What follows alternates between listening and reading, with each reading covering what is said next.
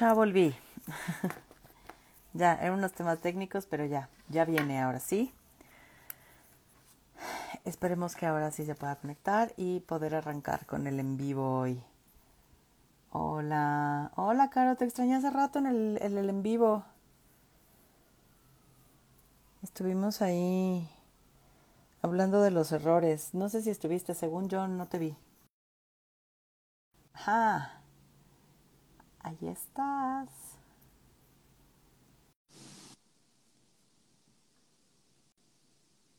Sí, sí me fui, pero ya volví. Ay, hola, espérate. Sí, me espero. Aquí estoy. Hola, ¿cómo estás? Hola, Fer, ¿cómo te va? Muy bien, ya ti. Yo estaba diciendo, ¿será la misma hora? ¿No será la misma hora? No, no, sí, sí era la misma hora. Estaba, estaba atenta a tu, a tu llamada y me pareció realmente fácil el proceso. Buenísimo, pues ya estamos acá. Bienvenida. Quiero decirles que esta es la primera vez que Milena y yo nos vemos, ¿no? Así, frente a frente, aunque sea en, en línea. Y desde hace ya algún tiempecito venimos eh, mensajeándonos, ¿no? Después de la, sobre todo del live con Brenda, que estuvimos hablando Sí. de psicodélicos, ¿no? Entonces, pues bueno, me encanta tenerte por acá, me encanta conocerte, ¿no? Sé que estás en diálogo existencial, ¿no? Allá en, en Colombia. Entonces, pues Ajá. yo no quiero robarte palabra. Yo, como les decía hace ratito, tengo cero idea de la microdosis. Entonces, estoy aquí con todas las ganas de aprender, de preguntarte, de saber de qué va eso. Pero sí me gustaría que primero te presentes, nos cuentas qué haces y lo que quieras contarnos sobre ti, Elena. Ok, bueno.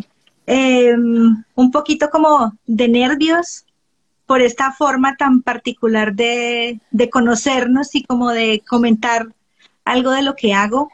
Eh, muy agradecida, Fer, contigo por este espacio y por la confianza. Y pues, ¿qué les cuento? A ver, eh, tengo varias profesiones. He sido una nerd toda mi vida, no, no he parado de estudiar y sigo estudiando y creo que lo seguiré haciendo hasta el último de mis días. Entonces, mi primera profesión es publicidad. Ok, Después de eso, eh, me volví mamá y mientras fui mamá estudié muchas cosas que tienen que ver como con el mundo esotérico. Masoterapia, aromaterapia, esencias florales y todo eso mientras iba siendo mamá. Después de eso decidí estudiar psicología, Ok, ya cuando era grande, decidí estudiar psicología y después de que terminé de estudiar psicología seguí con dos formaciones de yoga, una un profesorado de yoga kundalini, otro de hatha yoga. Entre tanto empecé mi recorrido por las medicinas ancestrales como un proceso personal y mm, pues igual sigo estudiando. Ahora pasé también por una formación de gestal, por una formación de coaching ontológico, logoterapia, diálogo. Ok. Sí, cuando dices nerd, o sea, en verdad eres una nerd de, de toda la vida. Total. Pero aparte, Sí, sí, sí, sí. me- me- tengo que decir que me encanta la amplitud eh, de, de cosas por las que has pasado, ¿sabes? Como no ha sido una línea, porque pareciera que en el mundo actual hay que tener una línea y seguirse por esa. Y creo que ahí perdemos muchísima perspectiva. Entonces, cuando, cuando me cuentas todo lo que has estudiado, digo, carajo, qué amplitud para, para estar en la vida, ¿no? Como tantas miradas, tantas posturas, o sea, me hablas de espiritualidad y para mí es algo de pronto re desconocido, ¿no? Como la espiritualidad es algo que me llama, pero no sé muy bien cómo entrarle. Me enseñaron una espiritualidad muy católica que no me hizo nada de sentido en la vida, ¿no? Eh, entonces me encanta tenerte por acá y saberte con tanta amplitud de perspectiva, ¿no? Como, no como, no, empecé con psicología y me seguí con, no, es, empecé en publicidad, me fui a lo ancestral, lo ontológico. Entonces, pues, me encanta esta- estarte conociendo a- así y aquí, Milena. Sí, la- sabes que, digamos que en ese camino de buscar respuestas personales y externas sobre muchas cosas de la vida, eso me llevó como a tocar diferentes áreas y diferentes aspectos, uno muy razona- racional, o sea, muy enfocado a la razón y la razón, y después otra muy, muy corporal, muy del cuerpo, qué pasa en el cuerpo, cómo vivimos esto del cuerpo, Y, de, y por ese camino fui entrando como a este espacio mucho más profundo que no, no tiene que ver directamente con lo esotérico, pero sino con una conciencia más amplia de, de ti como ser humano y cómo estar de esa forma para otros también. Entonces, todo eso da como un soporte, como una camita donde uno pueda soportarse para, para acompañar a otros desde muchos lugares y tener un entendimiento más amplio. Creo que eso es lo que me ha dado ser tan nerd en tantas cosas. Y mm, digamos que en ese, en ese proceso conocí a una señora mexicana a la que amo con todo mi corazón, o sea, la, quiero muchísimo. Em, ella es una chamana que también es profesora de Kundalini y se formó en medicina china y la conocí en Colombia por azares de la vida. Y mm, tuve la oportunidad antes de la pandemia y en pandemia compartir mucho con ella. Entonces ahí conocí mucho más profundamente el trabajo con el bufo, con el tepescohuite, con el temazcal, con los hongos. Em, me explicó muchísimas cosas de las que yo tenía ganas de saber. Em, y fui aprendiendo con ella en el camino y lo que yo veía, Fer, tanto en el espacio del yoga como en el espacio de estas medicinas ancestrales, es que muchas personas van buscando una curación o una sanación espiritual, emocional. Tienen esta idea como de que estas dosis macro les van a transformar la vida y ya va a ser todo distinto, como tengo un buen viaje y todo cambia. Y la verdad es que no siempre es así. Sí es una experiencia muy impactante, pero no siempre hay este buen resultado. Y muchas personas salen con, con muchas cosas abiertas afuera sin, sin resolver, con muchas dificultades. Lo mismo pasa en el yoga que hay sesiones de yoga que son muy profundas, muy intensas y pueden tocar y remover cosas que el profe ni siquiera sabe que está pasando. Y las personas salen y se van así. Y yo veía que esto sucedía y yo, ah, para mí eso era como muy fuerte, esas experiencias muy, muy intensas y como quedaban sueltos, desvalidos y yo decía, aquí hay un espacio por acompañar, aquí hay un espacio por sostener, de qué forma lo puedo hacer. Y entonces empecé mi camino personal para ver de qué forma yo podía acompañarme a mí misma con estas medicinas. Y esta chamana me acompañaba a mí. Entonces aprendí cómo acompañarme, cómo acompañar a otros.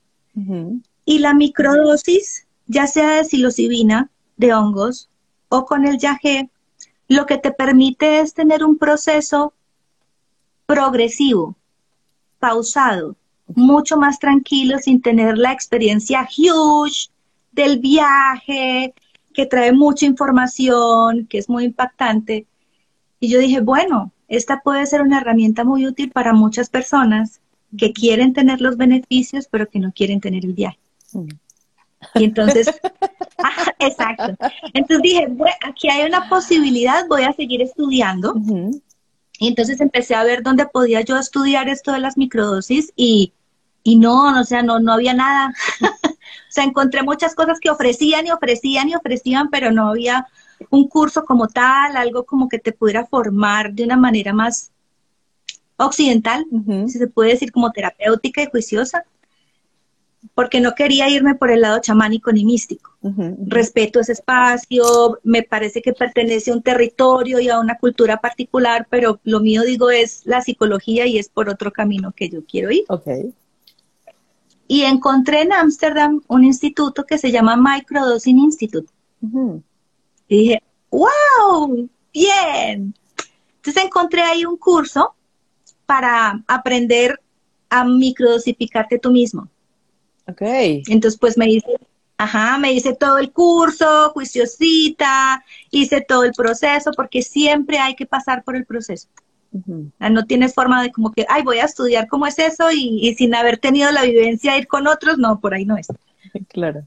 Entonces, pues hice todo el proceso, me gustó mucho y les escribí, le dije, miren, yo quiero acompañar a personas, yo tengo estas formaciones, tengo este sustento, eh, quiero acompañar en francés y en español porque también hablo francés. Entonces la chica me dijo, mm, no, ¿sabes qué? Fórmate primero.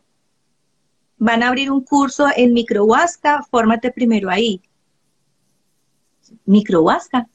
Ya había escuchado una, durante pandemia, vi aquí en Instagram que salía microhuasca y que ofrecían un curso de microdosis de yagé online. Y te confieso, Fer, que yo dije, ¿hasta dónde hemos llegado que ya esto va online? O sea, ya yagé online. Y ¿a dónde vamos? ¿Qué es esto? Es una locura. Total que lo dejé ahí quieto, me pareció extraño. Luego un amigo eh, me dijo, estoy haciendo el curso. Y le dije, bueno, cuéntame cómo es, de qué se trata y tal. Y luego llega esta chica de mi, de mi Microdosing Institute y me dice, fórmate con microhuasca. Me dio la vuelta y dije, pues bueno, voy a tocar la puerta donde los peruanos. Y me formé con los peruanos en acompañamiento de microdosis, que digamos el sistema es el mismo para cualquier psicodélico. Sea LSD, sea MDMA, sea psilocibina o sea YAG, es el mismo principio. Entonces, el principio está en que una macrodosis tiene un contenido ya sea de hongos, un gramaje o mililitros en yaje si es líquido o una dosis de LSD personal. Esa dosis personal se divide en pequeñas partecitas durante un mes. Ok. Esa es la microdosis. Esa pequeña partecita de sustancia no genera un efecto psicodélico, pero sí genera el efecto de apertura de conciencia. Y es, o sea, durante un mes es diario, o sea, te lo vas tomando todos los días o... Bueno, hay protocolos diferentes porque digamos que hay dos personajes eh, en la historia del tema de uso psicodélico terapéutico. Uno se llama James Fadiman, que es un psicólogo que ha trabajado mucho con las microdosis y las macrodosis también, amiguito de Stanislav Grof. Y él, digamos que él ha sido el que ha como estandarizado más este formato de microdosis, del formato del acompañamiento, lo que se necesita al principio, durante y al final para integrar. Es como el que más ha articulado esto. Pero hay un señor, Paul Stamets, en Canadá, que es el que aparece en el documental de Fantastic Fungi en Netflix. Paul Stamets fue el que abrió ya el mundo de la micología, y, pues ya es como el magnate de los, de los champiñones en el mundo. Em, él también tiene un protocolo porque él lo que se dio cuenta era que esa sustancia le servía a su mamá que estaba enferma de una enfermedad crónica, no recuerdo si es Alzheimer o Parkinson, uno de los dos. Y em, él empezó a hacer combinaciones con los otros fungos, em, los otros hongos funcionales, que son cola de pavo, eh, hay melena de león, el shiitake, el maitake, son varios. Entonces él se dio cuenta que quiso ensayar con la mamá por el tema de los dolores y esto. Y él desarrolló un protocolo que se llama de apilamiento. Ok. Porque son cuatro días tomando, cinco días de descanso. Cuatro días tomando, cinco días de descanso, pero son como protocolos específicos para tratar temas de salud. Ok. Y van combinados con los otros hongos. Para el tratamiento terapéutico, digamos en términos de psicología, se utiliza más el de James Fadiman, que es un día tomas, dos días descansas, un día tomas, dos días descansas. Pero puede haber un ajuste eh, con cada persona en su proceso, pero ese es como el básico, no es que tomes todos los días. Ok. Y nos preguntan por acá si con el 5-metoxi-DMT también funcionan las microdosis. Ah, pues digamos que ya esas son palabras mayores porque el DMT es demasiado poderoso, es muy, muy, muy potente. Probablemente sí funcionan las microdosis, pero tal vez habría que tener mucho más cuidado, muchísimo más cuidado, porque definir qué es una microdosis con el DMT es difícil, es difícil y el efecto con el DMT es inmediato. Okay. Tú no tienes tiempo de pestañear cuando ya te fuiste.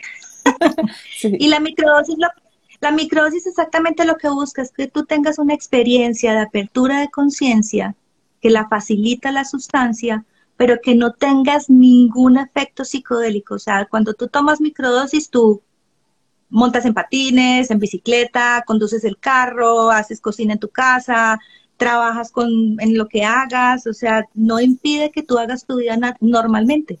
Mm. Y el DMT es tan poderoso que, aunque sea poquito, te saca de la de esta realidad, de esta idea de realidad. Mm. Entonces, y es que acá, difícil. Y es que acá un poco lo que me voy preguntando es, ¿cómo es la apertura de conciencia sin el viaje, Milena? O sea, ¿cómo, ¿cómo sucede esto? Porque yo, para mí, los tengo conceptualizados como al mismo tiempo. Es, o sea, te vas de viaje y entonces hay una apertura de conciencia y ves un chingo de cosas que en tu día a día ni consciente, ni, no, o sea, las, lo, tapas, ni lo ves, ni tal. ¿Cómo carajo sucede la apertura de conciencia sin viaje? Eso es lo que me ah. surge. Te voy a dar como dos respuestas que tengo. Tengo una que es muy biológica, muy neurológica, y la otra es más de la experiencia que he vivido con los consultantes y en mi proceso personal. La neurológica yo suelo explicarla como que mm, cuando tú naces, vienes en tu cerebro como con, como con unos caminos por defecto de ciertos estímulos que te entran y al percibirlos van a ciertos lugares y hacen como unos caminitos. O sea, si tienes hambre, entonces lloras y en tu cerebro ya sabes que llor, hambre, lloras, eh, se activan ciertas partes y luego viene el alimento y te calmas. Sales al mundo y sigues recibiendo estímulos y tu cabeza se va llenando como de carreteritas. Y siguen los mismos estímulos y entonces las carreteras se van haciendo más profundas de manera que cuando entra el estímulo no hay forma de que se vaya para otro lado. Ok. Entonces, vale. Cuando llega la sustancia de la psilocibina, cuando es una sesión macro, hazte de cuenta que entra un bulldozer y ra, destruye las carreteras y dice aquí vamos a hacer otra cosa diferente y hace nuevas conexiones. ¿Qué sucede cuando hay nuevas conexiones? En la experiencia de la persona es, entendí, wow, era esto, pero por claro, era fácil, era aquello con lo otro, es que me pasa esto por esto, es que me siento de esta forma, es que estoy viendo las cosas de otra manera, porque hay nuevas conexiones. Entonces, al haber nuevas conexiones, eso es lo que llamamos como una apertura de conciencia porque te permite que tu foco atencional se amplíe y vea otras cosas que antes no podías ver. Pueden ser bonitas, pueden ser feas, pueden ser dolorosas, pueden ser muy placenteras. El acompañamiento en la microdosis es acompañar a esta persona en esas experiencias que está teniendo a través de un chequeo que se hace de como, no un checklist, pero sí hay 14 ítems que se han estudiado que aparecen siempre y se tocan de alguna manera en las experiencias. Entonces, la creatividad se puede estimular, el foco atencional se puede estimular, el sueño puede cambiar, se activa la actividad onírica, que puede ser muy simbólica, la memoria se activa full, em, la sensación de ser amable con los otros también se despierta muchísimo, la contemplación, eh, la sensación de espiritualidad, pero no la idea religiosa, sino de sentirte unido con todo como ser parte de todo y que hay algo más grande que te sostiene. Esa es como la idea de espiritualidad.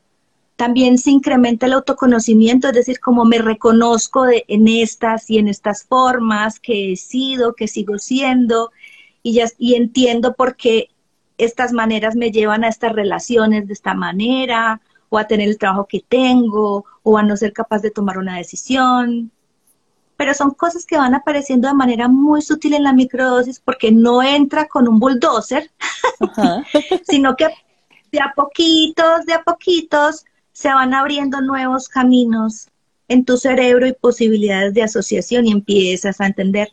Y el trabajo terapéutico es ayudarle a la persona a que ese espacio que se va abriendo pueda ir viendo qué es lo que hay ahí, sin temor, en confianza, entendiendo cómo se van articulando las cosas, con algo que es muy importante, Peri, es la intención. O sea, ¿para mm. qué tú intencionas ese trabajo? No como un objetivo o meta donde llegar, sino como, como un timón, como una dirección. Porque si entras al proceso sin dirección, pues te puede llevar a cualquier parte. Algún lugar te va a llevar, seguro que sí, pero tú no sabes para dónde, entonces coge para cualquier lado. Claro. Si tienes una intención, esa intención es como el timón y te va dirigiendo, te va acompañando. Puede que de círculos a veces o voltee para otro lado, pero vas con una dirección. Entonces, tú como terapeuta acompañas la experiencia y siempre recordar que tienes un timón, que tienes una intención, cómo se relaciona todo lo que aparece con esa intención. Es un trabajo más tranquilo. Da la posibilidad de que la persona empiece a confiar en su cuerpo, en su propia experiencia física, de que no le va a pasar nada grave, de que es totalmente seguro y de que todo lo que vaya apareciendo en sus recuerdos, en sus sueños o en su accionar que de pronto se encuentran con, ¡Ah! yo nunca habría hecho esto. O sea, yo siempre hubiera reaccionado furiosa, súper enojada con esto que me hace mi pareja siempre y resulta que estaba así como, ay no, pues que haga lo que quiera. Pues, ya sigo derecho y no me enojo y el otro es como, no te vas a enojar. no, ya no, y no. Y, y sigues tu vida tranquila. Entonces, esa es, eso es a lo que se llama apertura de conciencia en estos procesos. Ok, hay dos preguntas que nos hacen por acá. Eh, una es, ¿por cuánto tiempo se podrían usar estas microdosis?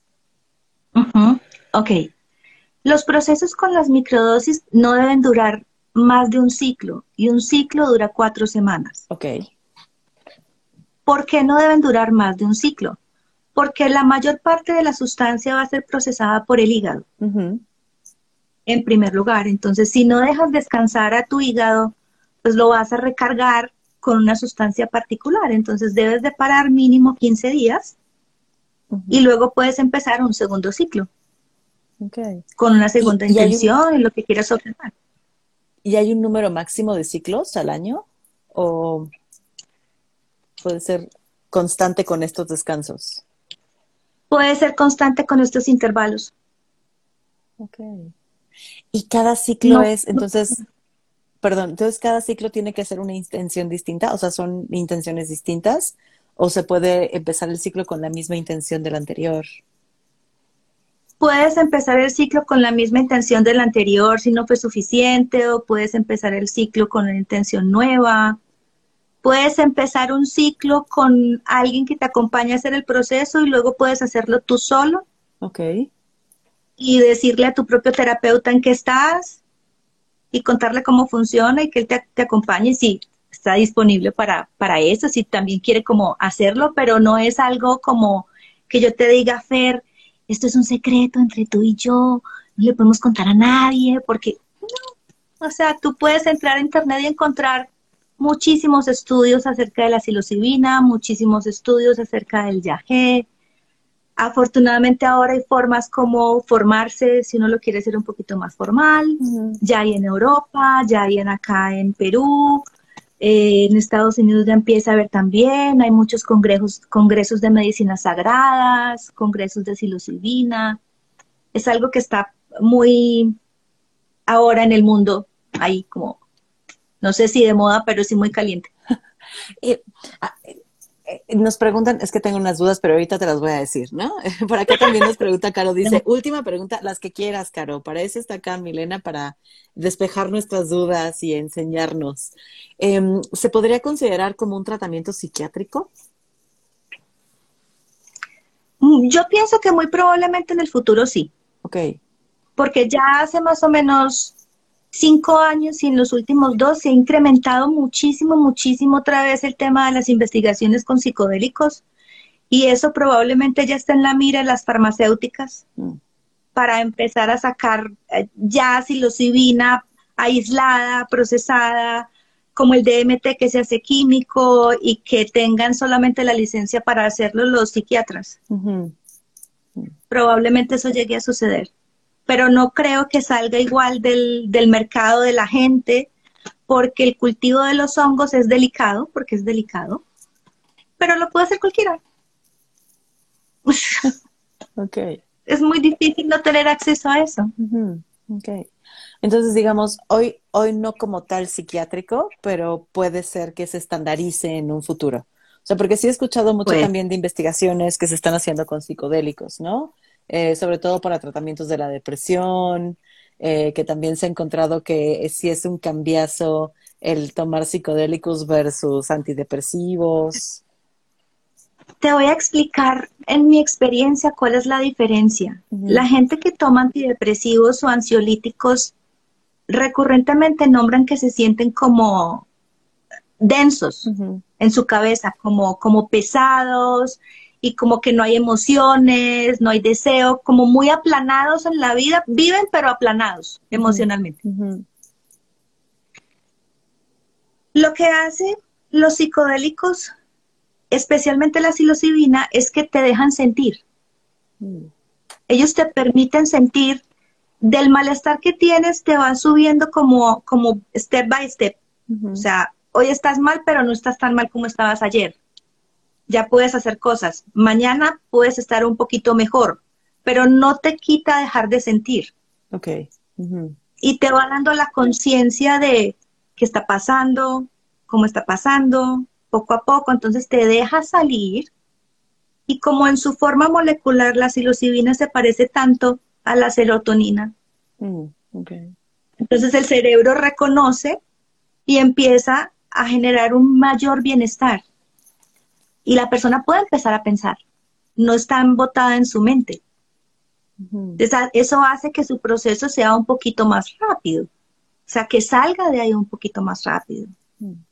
Y es que junto, o sea, con, eso que vas diciendo es, tú sientes que hay eh, como personas a las que les vendría mejor la microdosis, así como, ay, Fer, para acompañar esto es súper recomendable. Cualquier persona podría tomar microdosis para acompañar lo que sea, ¿no? O sea, también me pregunto eso. Yo creo que cualquier persona podría hacer un proceso de microdosis. Cualquier persona es apta para hacer un proceso de microdosis. Lo más importante es por qué lo quiere hacer. Si ha experimentado otras posibilidades antes para hacer eso, si es por un tema de desarrollo personal, si está transitando por un momento de crisis existencial o emocional, si es su última opción o si es su primera, si ha hecho otras cosas antes, pero en teoría cualquier persona podría hacerlo, o sea, la sustancia no le va a hacer daño en microdosis. Y Siempre le va a traer beneficios. justo Caro pregunta que cuáles son los posibles riesgos. Bueno, la psilocibina no genera adicción. Ok. Es, es, o sea, yo no podría decir que es casi imposible, pero es muy difícil que te genere adicción porque como te genera conciencia, entonces tú no vas a querer engancharte a algo consciente y responsablemente. Mm. Sí puedes querer sostenerte en la relación con la sustancia de una forma respetuosa, responsable, eso sí lo puedes hacer, pero no como una adicción, como si yo no tengo esto, no voy a poder hacer de mi vida, necesito esto para tomar decisiones. Es muy difícil que esta clase de sustancias generen eso. Mm, no, el cuerpo no genera como una dependencia, es, estimula que algo suceda, pero no, no va por el lado de la dependencia. Ok. Y, y aparte de la dependencia, ¿hay otro posible riesgo? Eh, ¿No lo hay? Bueno, digamos que las personas que tienen presión alta, se debe tener cuidado con ellas, porque sí genera un poquito de presión alta en algún momento. Entonces es importante tener en cuenta algunas preexistencias que, que hayan con el tema de la presión, eh, porque generalmente los hongos sí pueden bajar la presión. Cualquier sustancia psicodélica requiere que tú hagas una preparación de tu cuerpo antes y una de esas, de esas formas de preparación para cualquier sustancia que tú vayas a tomar, sea yagé, inclusive siendo LSD, psilocibina, cualquiera de los eh, hongos que existen, tú debes detoxificar tu cuerpo mínimo una semana antes. Okay. Tu hígado, una dieta muy, muy, muy plana, grasas, azúcares, para que tu cuerpo esté como dispuesto a recibir más que todo esa sustancia y no otra cosa. Y no solamente debes de tener como una dieta especial no es por bajar de peso ni nada, es por el proceso mismo que lo requiere, debes de tener también una dieta energética. Ok. ¿Qué significa energético? Es, debes, porque la, sustancia va a abrirte mucho, va, va a abrirte mucho, entonces que no vayas a entierros, que mm, te cuides de entornos donde haya mucha gente y sea una vibra como densa, entonces pues como no, no discotecas, no bares, eh, no tener promiscuidad sexual y con la pareja ser más bien muy restrictivo en eso, porque se necesita que toda la energía esté disponible para ese proceso. no es que no se pueda hacer, pero son cuidados que es mejor tener. Hmm. Ok. Em, y es que me, voy preguntando como, ¿cuáles son los cambios que vamos experimentando en la microdosis? Son cambios muy sutiles, Fer, son cambios muy sutiles. Hay una bitácora que se lleva y a esa bitácora tengo acceso yo también. Entonces yo voy viendo la persona qué es lo que va registrando poquito a poquito con relación a su intención y eso me ayuda a hacer determinadas preguntas cuando vienen a la consulta. Los cambios son muy sutiles, muy, muy, muy, pero como es en microdosis, nunca van a haber cosas como súper grandes o algo. ¿Qué te digo yo? Por ejemplo, una persona quería eh, determinantemente saber qué iba a hacer con su vida y qué era el mejor camino que tenía que hacer con su vida. Siempre les digo, la intención puede moverse, puede ser que se vaya por otro lado, pero vamos observando cómo está yendo. Esa persona tenía la firme intención de buscar qué era lo mejor que tenía que hacer en su vida. Pero en el camino aparecieron cosas que tenía que revisar primero y en un momento determinado en el que estaba muy relajado en un día de su proceso, más o menos como en la segunda mitad mitad de la segunda semana, tuvo un momento de relajación muy profundo el día que tuvo la microdosis y tuvo visiones de agradecimiento con todas las personas que habían pasado por su vida. Mm. Y cuando terminó me escribió y lo primero me dijo fue, wow, tuve una experiencia que no me esperaba tener, vi desde mis abuelos, toda mi familia, les pude agradecer por haber estado presentes y, eso nunca me había pasado y es una persona más bien cerrada en sí misma. Y, esto le permitió darse cuenta que para saber qué era lo que quería hacer en su vida tenía que primero agradecer lo que ya había pasado y a los que ya habían pasado por ahí. ¿Quién iba a saber eso? Y es una cosa muy sutil, pero que hace un movimiento interno gigante en su forma de relacionarse con él, con su vida, con su, su mundo, con sus expectativas laborales. O sea, hace un giro gigante. Si es que aquí con esto que, que, nos cuentas, me pregunto si de alguna manera también la microdosis eh, acelera el proceso terapéutico. Fíjate que sí, sí. De hecho, hace poco hubo un congreso de mm, medicinas ancestrales y hablaban exactamente de eso, que hay muchos terapeutas que están haciendo acompañamientos con la psilocibina y lo que ellos dicen es que acelera muchísimo el proceso. Acelera muchísimo el proceso, o sea, lo que tú puedes lograr en seis meses con una terapia juiciosa una vez a la semana y que el consultante también esté disponible para hacer eso. En un ciclo puedes llegar muy rápido muy, muy rápido. O sea, es como si, si tuvieras todos los colores a disposición para empezar a pintar el cuadro con el otro. Okay. En el otro tienes que empezar a buscar colores y encontrar colores de a poquitos y entonces ir pintando. Aquí es como, están todos los colores, vamos a pintar juntos y va saliendo. Mm. Y, y, por ejemplo, en, en, el ciclo, ¿el acompañamiento es igual? ¿Es una vez a la semana o si cambia la temporalidad de nos vemos dos veces a la semana o una vez a la semana. Ok. Una vez a la semana tienes que verte porque en una semana pasan, o sea, si en una semana pasan muchas cosas en una terapia tradicional. Sí, sí, sí. en una terapia con psilocibina pasan un montón de cosas, de verdad que pasan un montón de cosas.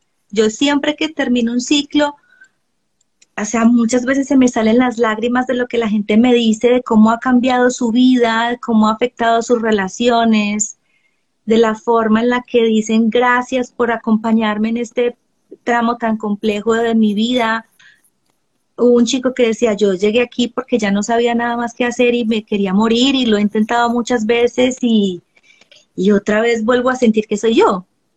Mm de que te digan eso es como, ay, me conmueves el corazón, no sé qué fue lo que hice, pero gracias por permitirme acompañarte, porque es que son cosas súper sutiles, muy sutiles. Y es que, o sea, con esto que dices, a veces pensamos que necesitamos una gran experiencia, justo como decías, ¿no? Como las macrodosis. O sea, a veces tenemos esta idea que necesitamos una gran experiencia que nos golpee y nos reacomode, ¿no? O sea, como este bulldozer. O sea, pareciera que tenemos estas ideas muy construidas ahí y a veces son las pequeñas cosas que nos pueden mover un todo, ¿no? Eh, ajá, como en, sí, puede, cambiar todo en un segundo. En un segundo, en un segundo. Con algo pequeño. Puede cambiar todo en un segundo. Muy pequeño y se vuelve un aliado de la terapia supremamente poderoso, supremamente poderoso. Pero el hecho de que sea poderoso y que sea un aliado de la terapia no significa que, en mi caso, por ejemplo, que yo le ofrezca a todo el mundo ese proceso. Mm. Inclusive los que llegan referidos por otros que han hecho el proceso pasan por el mismo camino. Ven, sentémonos una o dos veces antes a mirar qué quieres, por qué lo quieres, si estás dispuesto a tener la disciplina y el compromiso, porque es un trabajo de disciplina y compromiso. En cambio, en la macrodosis, no, tú vas un día, y tienes un día de hongos y chao. o vas una noche, una noche de yagé y hasta luego, ese fue el trabajo que hiciste. Aquí toca moler coco y hablarlo y decirlo y vivirlo y revisarlo y ser juicioso con la alimentación y si no eres juicioso con ella, revisar qué es lo que está pasando ahí, que te han pedido, que es tan desafiante que no lo puedes hacer, revisar las cositas. Entonces sí es como, bueno, vamos a pedalear juntos en esta bicicleta de dos sillas Dale, pero los dos vamos peleando. Mm. Entonces, o sea, la dieta energética, la dieta sexual, la dieta de alimentos es durante todo el ciclo, o sea, no es solo previo a, sino que dura todo el ciclo. Sí. Ok, ok. Dura todo el ciclo. Sin embargo, pareciera que fuera como muy restrictivo al principio, pero lo que te da es que te va dando como una conciencia sobre qué es lo que realmente necesita tu cuerpo. Hasta a nivel sexual, qué es lo que tu cuerpo necesita y cómo quieres tú relacionarte a través de tu cuerpo y tu sexualidad contigo y con el otro. Si te viene bien que sea tres veces a la semana o la verdad es que para ti no es así, entonces te va poniendo como un orden en el que tú vas diciendo, ok, sí, ok, no, hay mucha gente que dice, me encanta, dejé el café, ya nunca más tomo café. Qué rico, no volví a tomar café y duermo súper bien y se me quitó el dolor de cabeza. Pero ya son cosas que da la conciencia física, por eso te digo que genera también como una confianza en el cuerpo, como creer que el cuerpo es sabio y hace lo que tiene que hacer y pide, no pide más ni pide menos. Hasta ahí. está, bien. ayuda mucho aspectos. Es que está bien lindo porque, o sea, suena como que está en toda la experiencia humana, ¿sabes? Como está en lo corporal, desde ir reconociendo el cuerpo, ir, ir reconociéndolo como sabio, conectarte con él, desde, ¿no? Quitar todas, hacer esta dieta energética y dieta de comida, como ir, ir sintiéndote más, pero también como en, en, estos caminos que se empiezan a abrir con la, la parte mental, ¿no? Como en la lógica, lo emocional, porque aparte no dejas de sentir nunca, pero vas teniendo más energía conforme lo que vas diciendo, pero también se suena que puede tener hasta el alcance en lo espiritual, ¿no? Hablabas ahorita de una experiencia de agradecimiento, que me parece que va más allá de lo emocional y de lo mental y de lo corporal, o sea, creo que el agradecimiento sí puede tener un impacto desde, lo, desde lo espiritual, entonces, o sea, como me lo vas contando, atraviesa toda la experiencia humana. Todo, todo, atraviesa todo, o sea, no, no hay un espacio de tu ser que no lo toque. Pero es posible que si no tengas un acompañamiento para que aprendas tú a acompañarte o siempre lo hagas con otro, que te pierdas de las sutilezas. porque sí sucede en toda la experiencia, pero si no prestas atención se te puede pasar. Se, te escapa, se, te escapa así de rápido, como cuando estás en una experiencia macro que es tanta información que tú tratas de aprender una cuando ya viene la otra y entonces, ¡ah! esto que fue y esto que fue y sabes que entendiste un montón de cosas, pero no recuerdas todas las cosas que entendiste, pero hubo el movimiento y es como que, wow, si no tienes el acompañamiento te puedes perder de mucha sutileza de la experiencia. Hmm. Para eso efectivamente es que sirve el acompañamiento, para poder agarrar eso es la integración, que lo vayas agarrando de a poquitos y que lo puedas ir poniendo en tu vida cada semanita, un poquito más, cada semanita, un poquito más, cada semanita, un poquito más.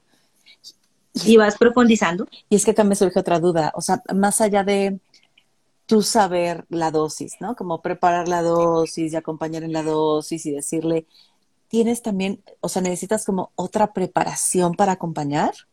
O sea, es como tienes que saber cómo acompañar estas sutilezas o lo puedes hacer desde estar parada en la psicología o desde ser eh, existencial o, o si necesitas como una línea clara de cómo es el acompañamiento con microdosis. Pues, mira, lo que yo te puedo decir después de haber sido tan nerda y llegar como a estas formaciones de microdosis es que ellos, por ejemplo, todavía tienen una mirada desde la psicología o muy cognitivo o transpersonal. Ok. O sea, son los únicos lugares de la psicología en donde ellos han encontrado como cómo ajustarse. Entonces, todos estos aspectos que te digo que se revisan en una experiencia de microdosis son más cognitivos que otra cosa. Ok. Porque así los han registrado en los estudios que han hecho. Y la otra, la forma transpersonal, se va más como a la parte del chamanismo, a todos estos niveles de transpersonalidad que dice Grob, lo perinatal, lo colectivo, porque aparecen en las experiencias información de eso, entonces es como el recurso que ellos han tenido para hacer esta articulación. La gestal también está ahí como un poquito aportando cosas, pero estos dos espacios son los más grandes. Para mí, el lugar en el que yo me siento más cómoda, he encontrado como más mm, consistencia o coherencia con la experiencia misma, es la fenomenología existencial, porque es, quiero conocer cómo, cómo está siendo para ti. Pero sí hay una actitud natural en yo pasé por ahí. yo pasé por ahí. Lo que me vas a contar, yo no te voy a ver con tres ojos en la frente, ni voy a creer que te estás que estás teniendo disociaciones de tu personalidad, ni, pero sé que eso puede pasar. Mm. Y lo angustiante que puede llegar a ser en una macrodosis que eso suceda, entonces tengo más elementos desde mi actitud natural para acompañarte de la forma más fenomenológica que pueda estar. Pero tengo un back que me dice a mí, esto sí pasa. O sea, no, no, esto sucede y te ayuda a acompañar al otro de una forma más cariñosa cuando está tramitando momentos difíciles. Porque es muy humano, o sea, es muy humano acompañar al otro porque las cosas que aparecen, que pueden ser en microdosis o en macrodosis, ¿qué es lo peor que te puede salir a ti? Tus miedos, tus angustias en formas eh, difíciles de aceptar o, lo difícil que es mirar sus propias inseguridades o tener recuerdos que estaban muy dormidos de cosas que te pasaron de chiquito y oh, eso duele un montón acordarse de eso, pero acordarse, vivirlo y pasarlo, qué bueno que es deliberador. Entonces sí es importante tener alguna formación, alguna formación humanista o terapéutica que te ayude a estar presente con el otro y tener experiencias de proceso personal para entender un poquito más que eso sí pasa. Y eh, preguntaba acá, Caro, que si hay, si está disponible en México, si esto se puede tener en México. Pues, Caro, ¿qué te puedo decir? O sea, ustedes son como los, ustedes y los celtas son los papás de la micología. O sea, en México han utilizado los hongos toda la existencia de ustedes crecen naturalmente en el monte. Vámonos, al, vámonos al monte caro a recoger hongos. claro, o sea, allá, allá sí se consiguen. Em, hay que revisar muy bien cuál es la variedad de hongo que hay, porque hay unos que son supremamente potentes. Y siempre para una microdosis, porque a veces ya cuando las venden encapsuladas, pues vienen de medio gramo o de un gramo o de dos gramos, o sea, depende de lo que encuentres, siempre se recomienda hacer una calibración. Okay. ¿Qué significa una calibración? Las dosis macro pueden ser bajas, medianas o altas. Una dosis baja va de 20 a 25 gramos de hongo natural, húmedo. Cuando se secan, se rebajan el 10%. Entonces, 20 o 25 equivalen a 2 gramos secos o 2 gramos y medio secos. Esa es una dosis baja. Una dosis media está entre 30 y 35 y una dosis alta está entre 40 y 60. Ok. Que es mucho, mucho, mucho, mucho. Una, dosis alta puedes durar 8 horas en eso. Ok. ¿Listo? Entonces, si tú conoces cuál es tu dosis macro, se supone que esa dosis macro se reparte en microdosis. Mm. Pero después de que te salga que la microdosis de eso pudo haber quedado en 0.5, que es medio gramo, necesitas empezar a revisar en tu cuerpo cómo tu cuerpo se relaciona con la sustancia. Entonces yo suelo empezar desde la mitad. Mm. O sea, 0.25 un día, pasa un día, al siguiente haces 0.50 y dejas un día de descanso y al tercer día vas aumentando de a mitad de mitad. Ok. No, no he conocido una persona que pase de un gramo. Mm. Y un hombre fuerte, alto, ni mujeres, la mayoría de la gente se queda entre media cápsula o dos cápsulas que son un gramo. Es muy poquito, muy poquito. O sea, la sustancia simplemente ayuda a facilitar el proceso, pero lo que más ayuda es la disposición del consultante. Eso es lo que más ayuda. Si él realmente quiere y se da y está pendiente y aún con la pereza en la mañana lo primero que haga es tomarse la micro con el cacao porque sabe amargo y lo hace porque quiere revisar, porque quiere estar en otra forma, eso es lo que más ayuda. La disposición de la persona pues ya, yo ya también estoy con ganas, ¿no? O sea, porque justo, cuando hablaba con Brenda decía, es que sí se me antoja probar psicodélicos, pero hay una parte que me asusta, ¿no? Como de una macrodosis, de qué va a salir ahí, de qué voy a... Me asusta muchísimo, ¿no? Entonces, si me dices, puede ser de a poquito, sin tener ese viaje, pero sí hay una apertura de conciencia, pero como que ahí se me antoja más, ¿sabes? Me siento un poco más apapachada, un poco más segura. Eh, también pienso en como hablarlo con mi terapeuta y decirle, güey, tengo ganas de, y sé que él sería el más contento de acompañarme en el proceso, ¿no? Eh, claro, es súper lindo. Fíjate que, por ejemplo, hay una, hay una chica aquí en Instagram que se llama Eat Me Rose. Eat Me Roses. Es una chica que tenía problemas de alimentarios, trastornos de la conducta alimentaria y ella en el único lugar que encontró cómo sostenerse fue a través de los hongos.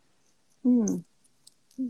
Y entonces ella en Estados Unidos acompaña a otras mujeres a través de, de, esta forma con los hongos, en, esta, en este tema alimenticio, y es una cosa súper bonita y súper poderosa. Y la chica escribe unos poemas cuando está en ese estado que son muy lindos y muy profundos y tiene un montón de chicas con ella porque dice, pues esto a mí me sacó, me, me sostiene, me da mucha claridad y hay otras que también les puede servir. Entonces, hay otro grupo de padres que se llaman padres psicodélicos en Estados Unidos y entre ellos enseñan las microdosis y se acompañan y, y, ellos dicen, somos mejores parejas, somos mejores padres, estamos más receptivos, más abiertos, menos regañones y quejumbrosos.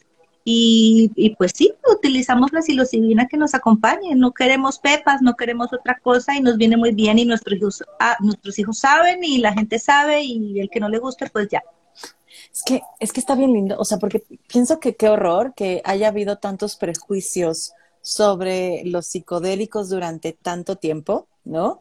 Y que se hayan permitido otras formas de droga que no son ni tan beneficiosas, ni tan ricas, ni, ¿no? Como el tabaco, el alcohol, eh, mm.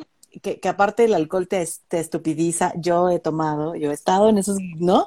No, no hay ninguna apertura de conciencia, la verdad es que... No, tengo un Al contrario, se te nubla la conciencia. Me, me, voy a quemar aquí. Tengo un recuerdo de una fiesta donde terminé hiper borracha, ¿no? Entonces era la madrugada y estaba con mis amigas y yo les decía, quiero unos rancheritos, ¿no? que son unas papas. Fer, ya duérmete, ¿no? Cuatro de la mañana, Milena, yo borrachísima, quiero unos rancheritos.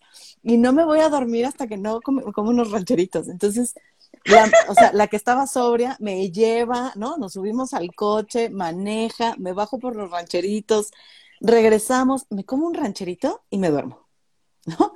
Es, ya. El nivel, ajá, o sea, qué apertura de conciencia, o sea, es claro, da mucha risa, lo contamos, nos reímos, eh, pero está cañón cómo han habido estos juegos desde el poder, desde la economía, desde un lugar como de prejuicios, que han hecho que esto, porque aparte hablas de lo sagrado y pareciera que hay toda una idea occidental de aplastar esto que se ha construido como sagrado, como no valioso, como eso, eso no, no es científicamente sustentable, o sea, como vienen a aplastar todos estos conocimientos milenarios y me parece horrible.